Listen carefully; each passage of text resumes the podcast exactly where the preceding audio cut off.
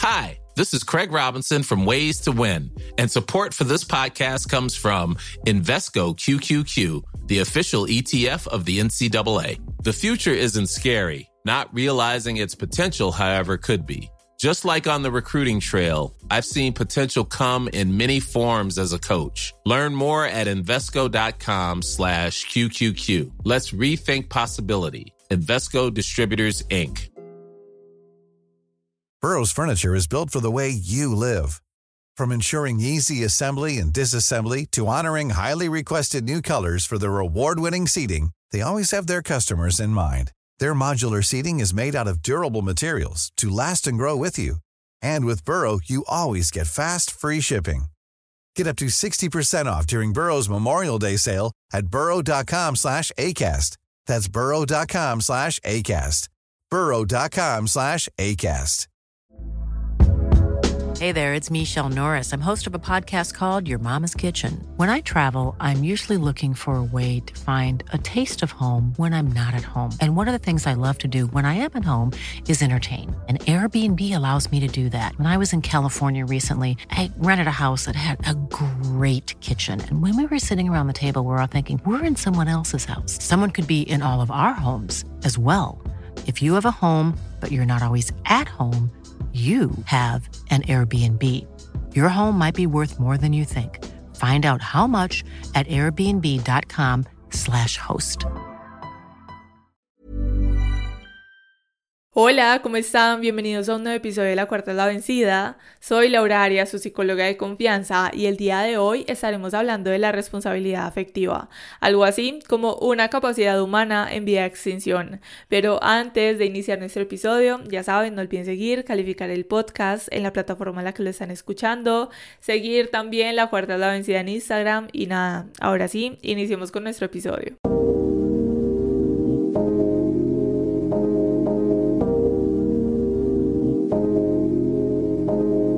Yo sé que en los últimos años hemos escuchado mucho el hablar sobre la responsabilidad afectiva.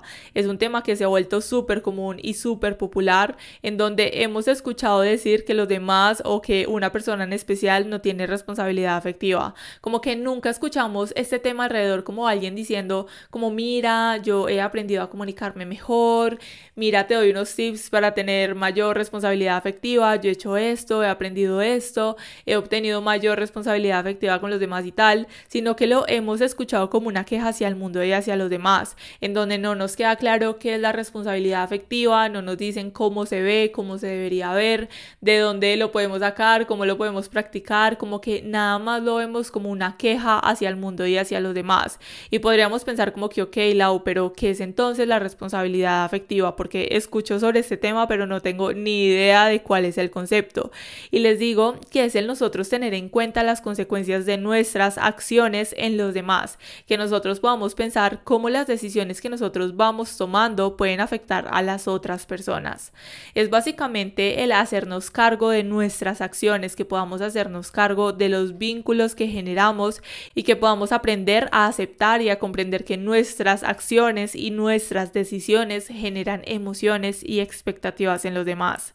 Y digamos que podríamos dejarlo así y decir como que bueno, esta es la base de la responsabilidad afectiva, todo muy lindo, pero como ustedes saben, aquí en la Cuarta de la Vencida a mí me gusta ir un poquito más allá y que podamos explorar cómo podemos generar esto en nuestra vida o qué hay detrás de nosotros ser responsables afectivamente.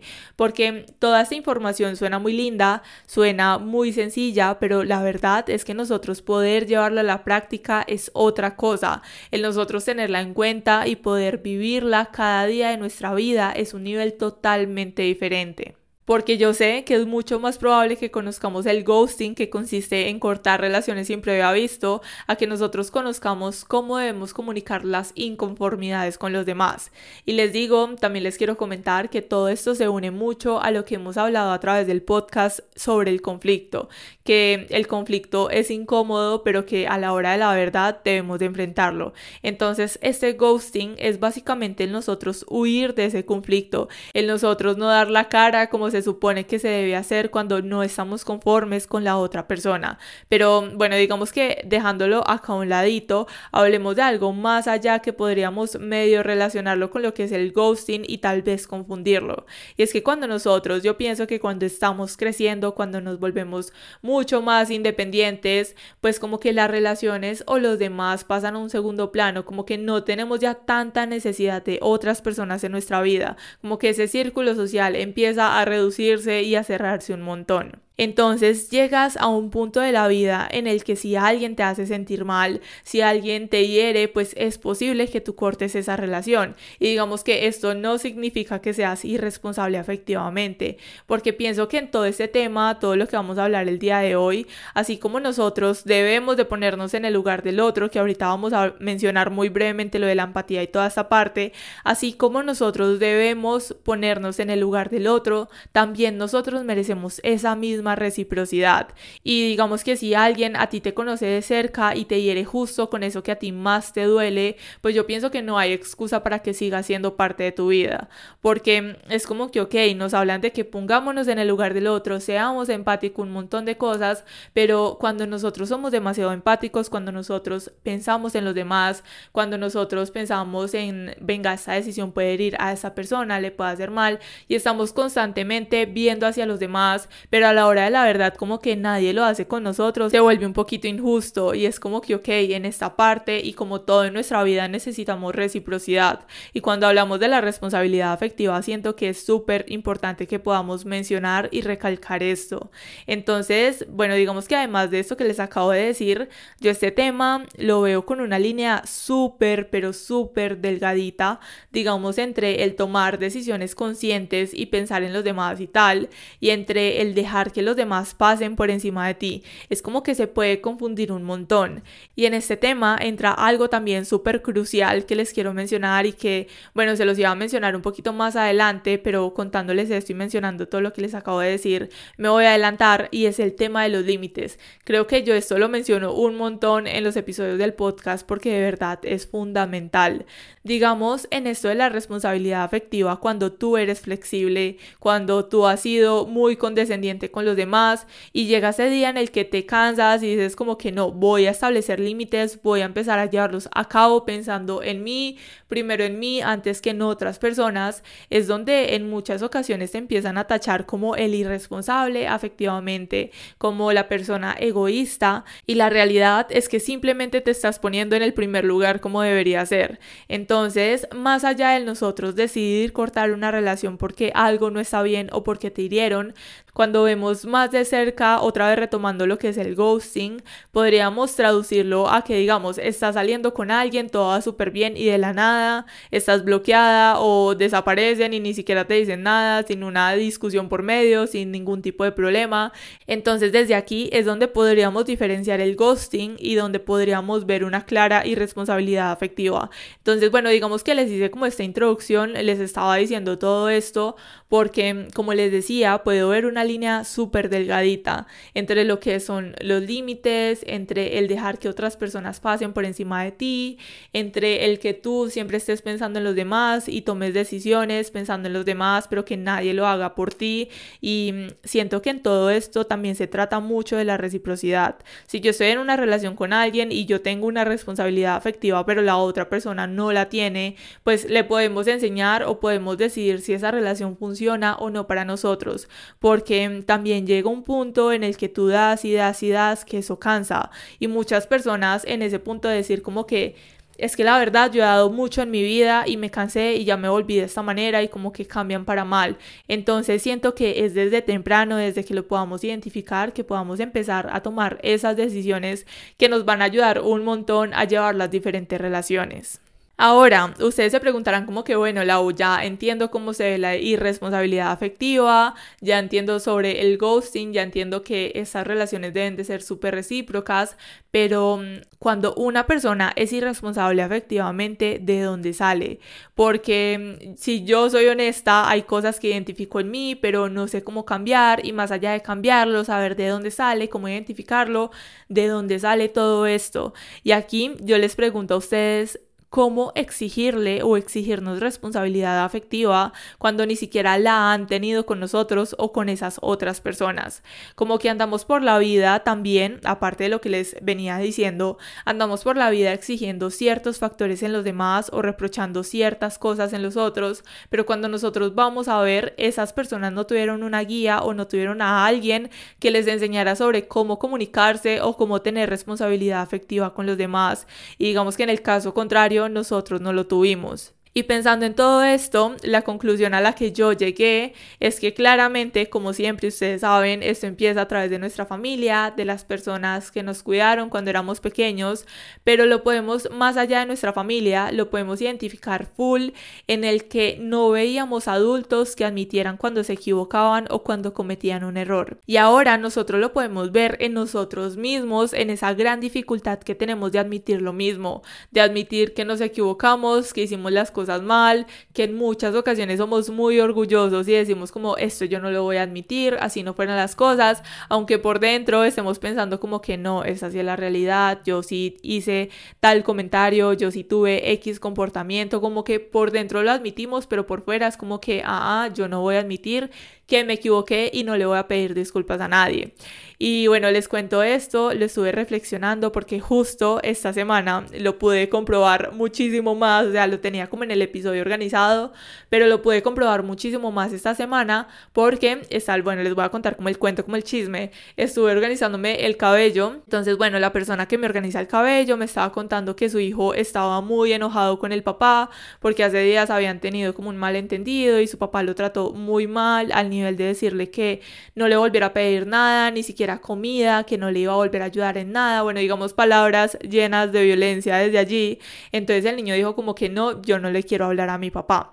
Bueno, y entonces, bueno, estábamos ahí hablando, charlando, cuando justo al rato llegó el papá del niño y empezó a discutir con la que me arregló el cabello y ella le decía como que mira, habla con él, él se siente muy mal, está muy enojado, fue un malentendido y tal.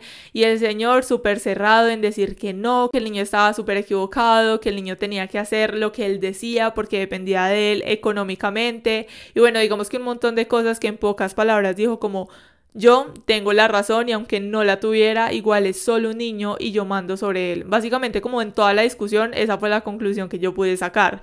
Y obviamente yo estaba ahí sentada, nada más escuchaba porque bueno, son temas familiares en los que aunque uno quisiera decir algo, pues no puede opinar absolutamente nada.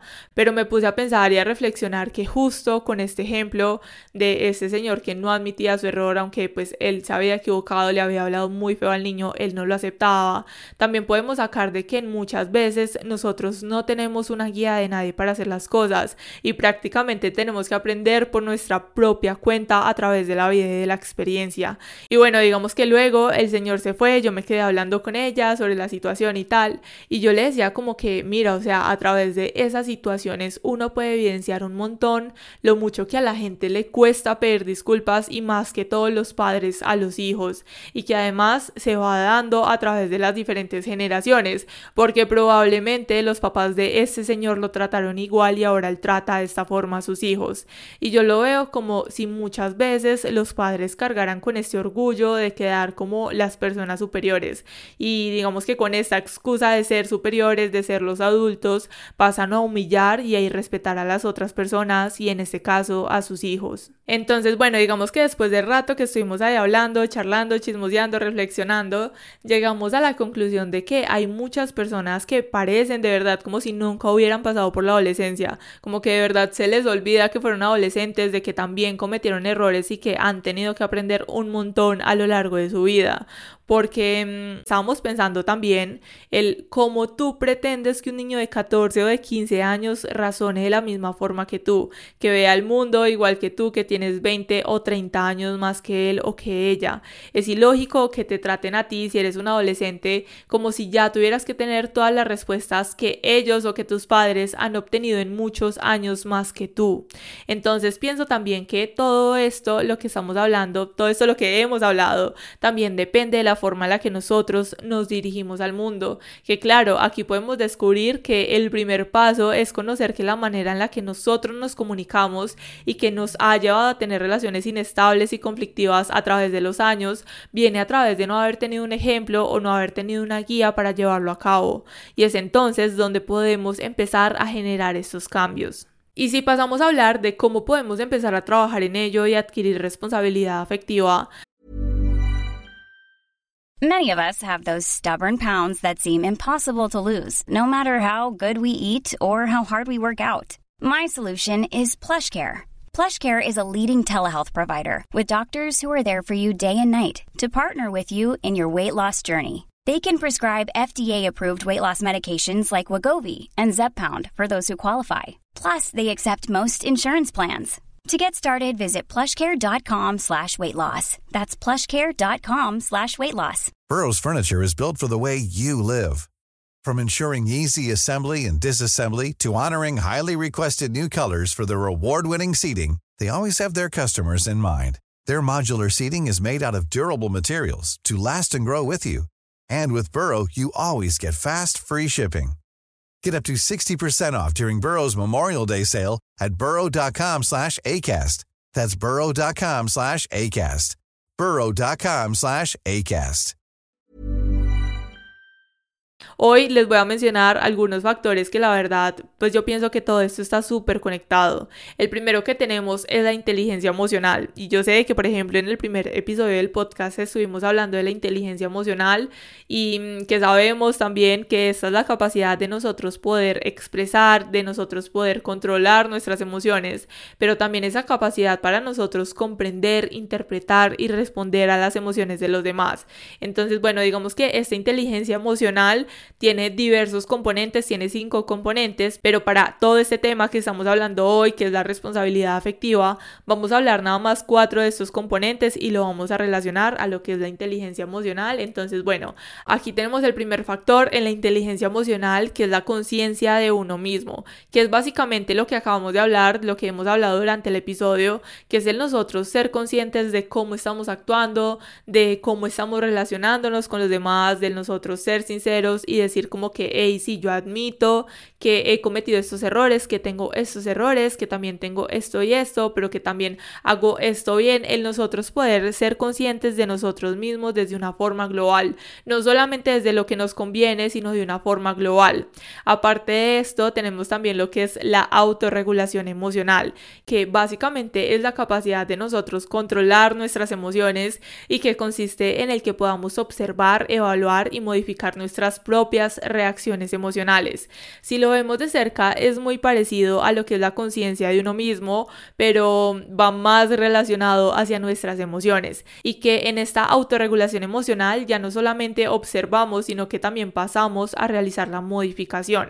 Vamos a poner un pequeño ejemplo, digamos, si yo en una pelea con mi pareja lo que hago normalmente es que grito, termino la relación o me desaparezco por una semana o unos días, no digo absolutamente nada, porque en medio de la ira me altero mucho emocionalmente y no lo puedo controlar y lo que hago es esto, pues entonces lo que yo puedo empezar a hacer es tomar pequeños pasos. Digamos, cada vez que discutimos, si yo tomo la decisión, es como que, ok, estamos pasando por esta discusión, entonces ya la próxima lo que yo voy a hacer es que en vez de nublarme a través de mis emociones, me voy a tomar un momento para respirar, me voy a tomar un momento para comunicarle a la otra persona como que, ok, yo sé que normalmente tomo la decisión de terminar la relación o desaparecerme un montón de días, pero como estoy decidiendo y estoy tratando de cambiarlo, entonces hoy no voy a tomar decisiones y mejor hablamos mañana. Y en vez de hablar dentro de una semana como lo hacía normalmente, vamos a hablar entonces mañana y vemos cómo vamos a resolver esto y tal. Es como el nosotros empezar a tomar esas pequeñas estrategias, esos pequeños pasos que no te van a hacer de un día para otro el mejor regulador de tus emociones, pero que te van a poder ayudar paso a paso, día a día. Y digamos que también esta parte de la autorregulación emocional la podemos resumir entre el pensar, sentir y actuar. Sería como el orden. Primero nosotros pensar, después el sentir y después accionar, tomar decisiones. Pero normalmente lo que hacemos es que sentimos, nos nublamos un montón, tomamos las decisiones de una forma súper impulsiva y luego pensamos si lo hicimos bien o lo hicimos mal. Entonces ya saben, para poder regular nuestras emociones, pensar, sentir y luego actuar. Y ahora, si nosotros pasamos a hablar de las habilidades sociales o las relaciones interpersonales, que por aquí seguimos hablando de la inteligencia emocional, este sería el centro, les digo, el centro de lo que es la responsabilidad afectiva, porque la finalidad de todo esto es que nosotros podamos ser capaces de decir qué nos molesta, que podamos expresarnos directamente con claridad, con honestidad y en medio de todo esto también poder establecer límites. Pero de nuevo, como les decía al inicio, todo esto suena muy bonito, todo esto suena súper sencillo, pero a nosotros no saber cómo llevarlo a cabo, o sea, podemos saber la teoría, podemos saber la definición, pero al nosotros no saber llevarlo a cabo, podemos pasar después como personas crueles, como personas irresponsables afectivamente,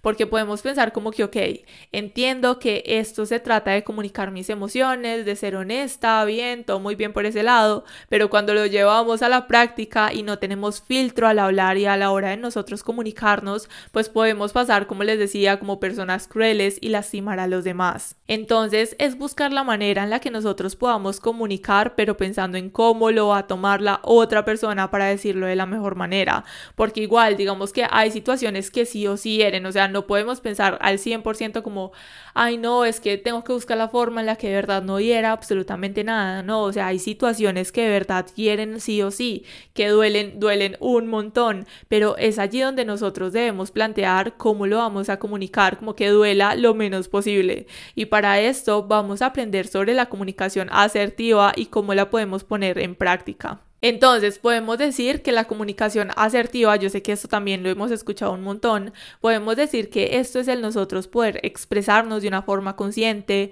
de una forma congruente, de una forma clara, directa, pero muy equilibrada en donde podamos comunicar nuestras ideas, que podamos actuar desde la autoconfianza y desde el respeto a nosotros mismos. Y les digo que esto, bueno, de nuevo suena muy bonito en definición, pero de esto podemos empezar a sacar diferentes puntos sobre cómo podemos ser asertivos y digamos que en primer lugar, y lo acabo de mencionar, tenemos lo que es la autoconfianza y el respeto a nosotros mismos.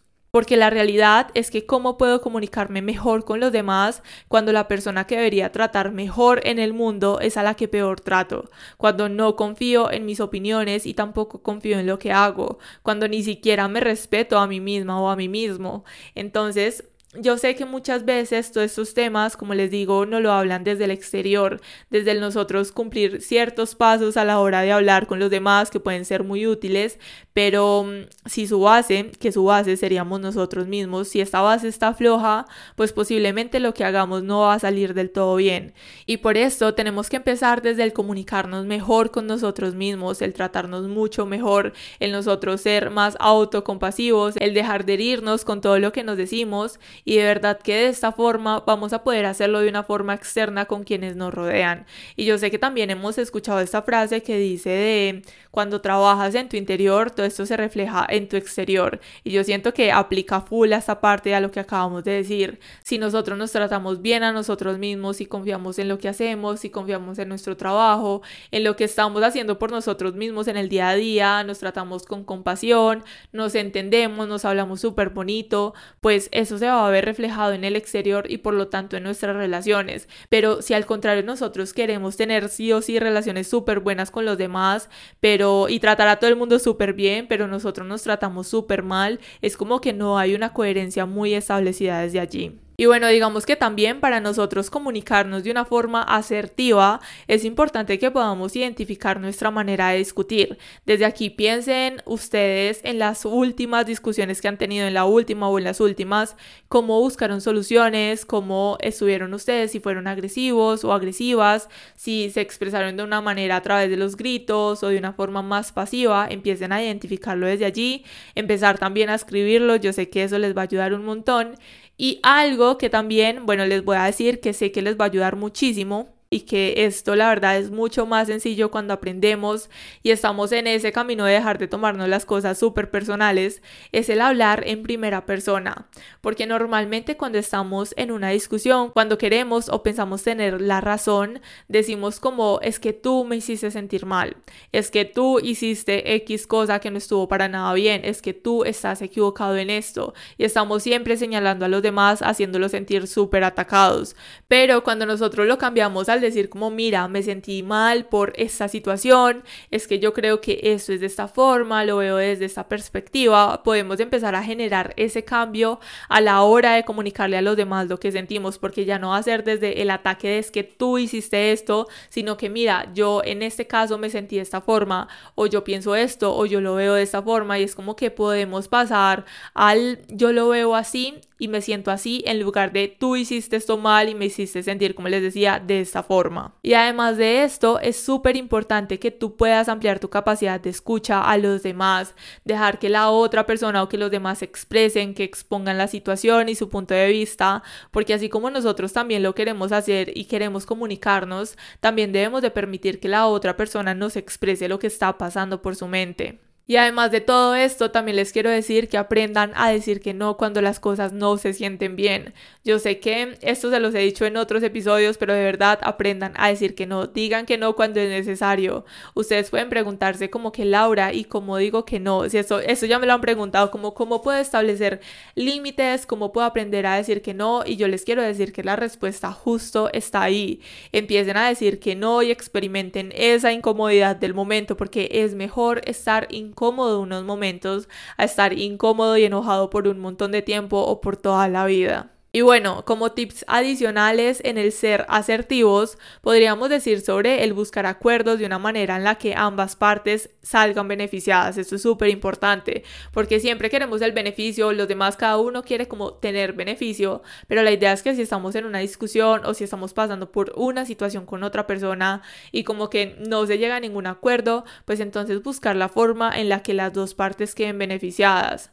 Presten atención también al lenguaje corporal de los demás, a su propio lenguaje corporal, sigan trabajando full en ese control emocional, que no quiere decir que ustedes van a esconder entonces todo lo que sienten, sino que van a poder evitar mostrar todas esas emociones en exceso. Y bueno, digamos que todo esto, lo que les acabo de decir, desde la comunicación asertiva y las habilidades sociales, y si nosotros seguimos con los factores que contiene la inteligencia emocional, podemos mencionar brevemente lo que es la empatía, que también lo mencioné muy al inicio, que en realidad todo este tema de la responsabilidad afectiva es una mezcla de absolutamente todo esto, y de nosotros poder reconocer y ponernos en el lugar de la otra persona, no desde una parte superficial, sino que en serio podamos entender y comprender su punto de vista.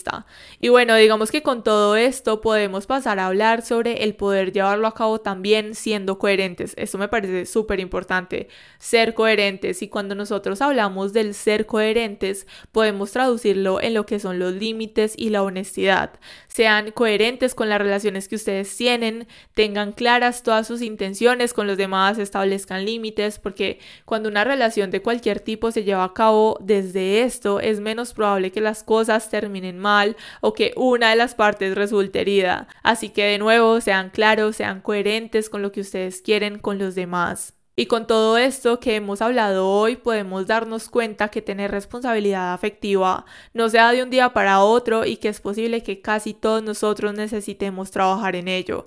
La cuestión aquí es ponerlo como prioridad y empezar a llevarlo a cabo. Así que, como resumen, les quiero decir que si ustedes quieren trabajarlo, empiecen también por hacer una lista sobre qué les está generando mayor conflicto en este momento de su vida en relación a este tema. Y luego, digamos, de hacer esa lista, vuelvan a realizar pero dándole un orden a eso que ustedes escribieron y empiecen a trabajarlo desde allí. Y para finalizar nuestro episodio del día de hoy, les quiero decir que con todo esto que estuvimos hablando, nos damos también cuenta de que no es tan sencillo el exigirle a alguien que sea afectivamente responsable cuando posiblemente ni siquiera nosotros lo seamos. Y pienso que el apuntar el dedo hacia el exterior es súper fácil, pero el nosotros voltearlo y apuntarlo hacia nosotros mismos, admitir nuestros errores y la manera en la que estamos funcionando, es en realidad lo más difícil. Pero aunque sea difícil, es donde podemos empezar a generar este cambio Recuerden que la cuarta nunca es la vencida, que siempre podemos empezar de nuevo y que en un mundo donde todos exigen responsabilidad afectiva, podemos ser quienes dan ejemplo de ella. Les mando un abrazo gigante y nos vemos en un próximo episodio. Bye.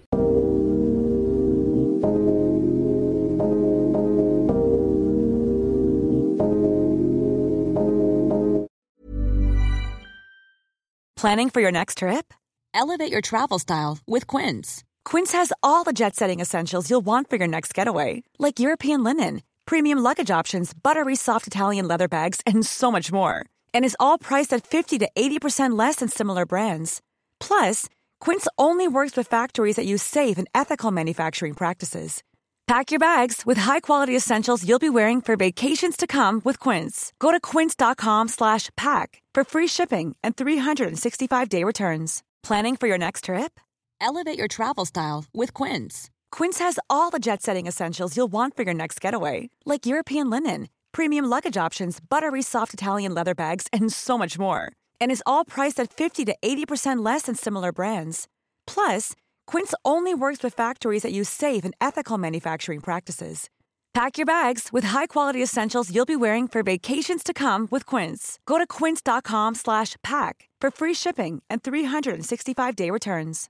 Imagine the softest sheets you've ever felt. Now imagine them getting even softer over time. That's what you'll feel with Bowl and Branch's organic cotton sheets. In a recent customer survey, 96% replied that Bowl and Branch sheets get softer with every wash. Start getting your best night's sleep in these sheets that get softer and softer for years to come. Try their sheets with a 30-night guarantee. Plus, get 15% off your first order at bowlandbranch.com. Code BUTTERY. Exclusions apply. See site for details.